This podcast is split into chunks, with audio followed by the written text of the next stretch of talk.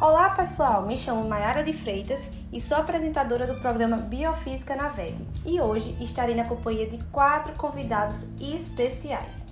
Eles são estudantes de medicina veterinária e estarão aqui para tirar algumas dúvidas que foram enviadas por vocês, nossos espectadores, sobre o tema bastante sério, caracterizado como surdez.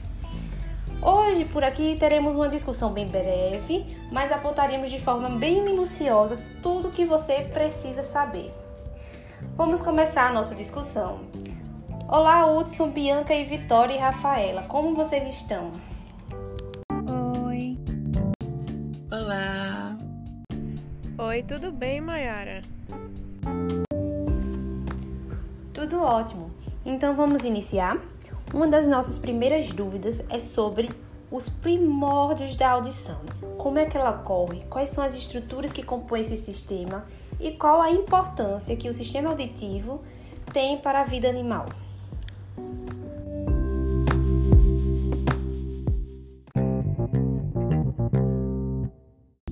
A audição é um sistema sensitivo composto em sua maior parte por órgãos sensoriais especializados em realizar a transformação de ondas sonoras em energia elétrica, ou seja, são estruturas responsáveis por fazer o animal receber, processar e traduzir informação sonora. O caminho do som começa lá no pavilhão auricular, região mais externa, onde o mesmo, através de dobras e depressões da cartilagem da orelha, é captado e canalizado para o ouvido médio. O som que chega promove uma vibração na membrana timpânica que é uma estrutura extremamente sensível e é conduzido por três ossículos localizados na região média.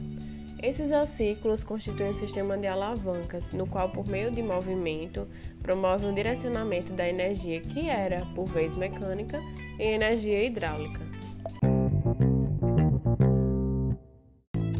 Pois é, Bianca. Essa transformação ocorre quando a energia passa por uma estrutura redonda chamada de janela coclear e essa janela garantirá passagem para a estrutura mais importante de todo o sistema, a chamada cóclea. A cóclea se parece com um caracol, sabe? E é preenchida por um líquido.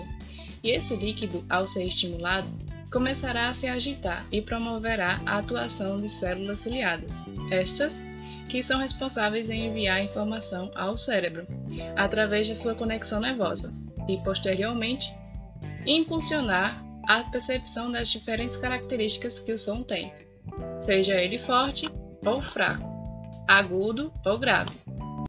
E a importância que esse órgão tem para os diversos sistemas biológicos é de promover a comunicação e, através dela, fazer com que o animal perceba situações de perigo, atraia membros de sua espécie para o acasalamento e desempenhe outras demais funções.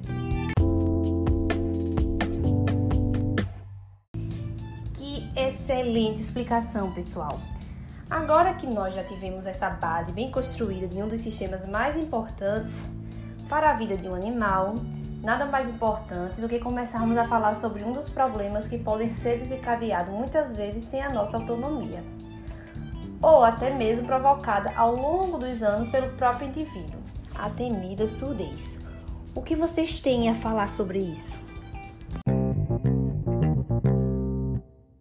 Bom, a surdez é caracterizada como a perda da audição total, parcial ou importante. É um problema considerado multifatorial porque pode ter várias causas como origem, como uma lesão degenerativa, exposição a ruídos que ultrapassem o limite da capacidade auditiva do indivíduo, altas pressões exercidas em estruturas consideradas sensíveis, uso de antibióticos tóxicos ao ouvido, desgaste relacionado à idade ou até mesmo um defeito congênito.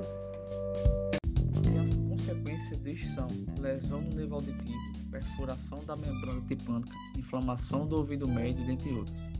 A surdez pode ser dividida quanto ao seu grau de perturbação em cinco tipos: a ligeira, sendo a mais amena, a média, a severa, a profunda e a cofose.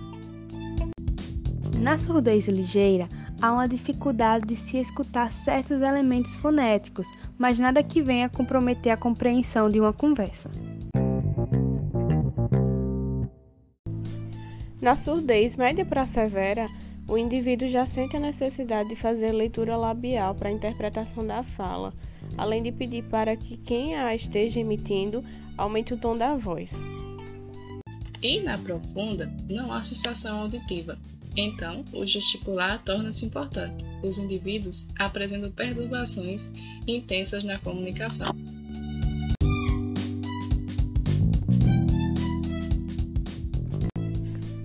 Já a confose é a perda total da audição. Esse último caso faz referência a pelo menos 3,2% da população, onde houve a necessidade de se fazer adaptações linguísticas para essas pessoas conseguirem, ao menos, mesmo de uma forma diferente do que seria a linguagem fonética falada, manter interações sociais. A adaptação foi por meio da língua brasileira de sinais, que tem como sigla a denominação Libras. Muitos deficientes auditivos que têm chances de reversibilidade através de tecnologias fazem uso desses aparelhos e muitas das pessoas que usufruem deste aparelho não sabem como se dá a sua funcionalidade e apenas fazem o seu uso.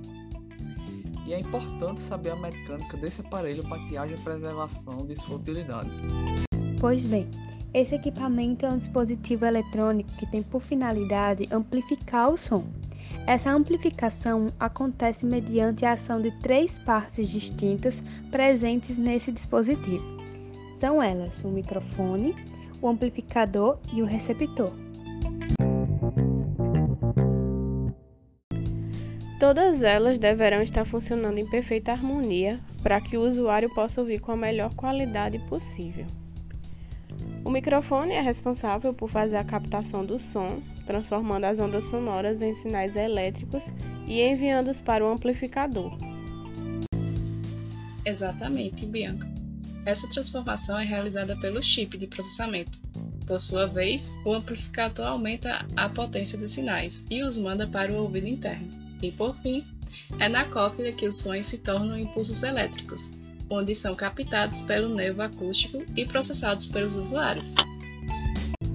Existem algumas formas de prevenir situações como estas que citamos anteriormente, como cuidados com objetos pontiagudos, estes que, se introduzidos no ouvido, podem causar danos severos, o uso obrigatório de equipamentos de proteção para trabalhadores que estão constantemente expostos a ruídos, como também evitar som alto, bem como a utilização de fones de ouvidos no volume máximo. Este último item é uma das principais causas de perdas auditivas em jovens.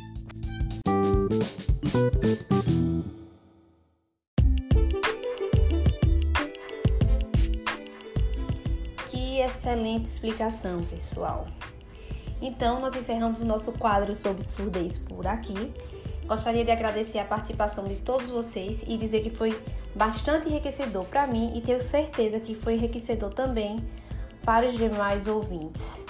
Até a próxima!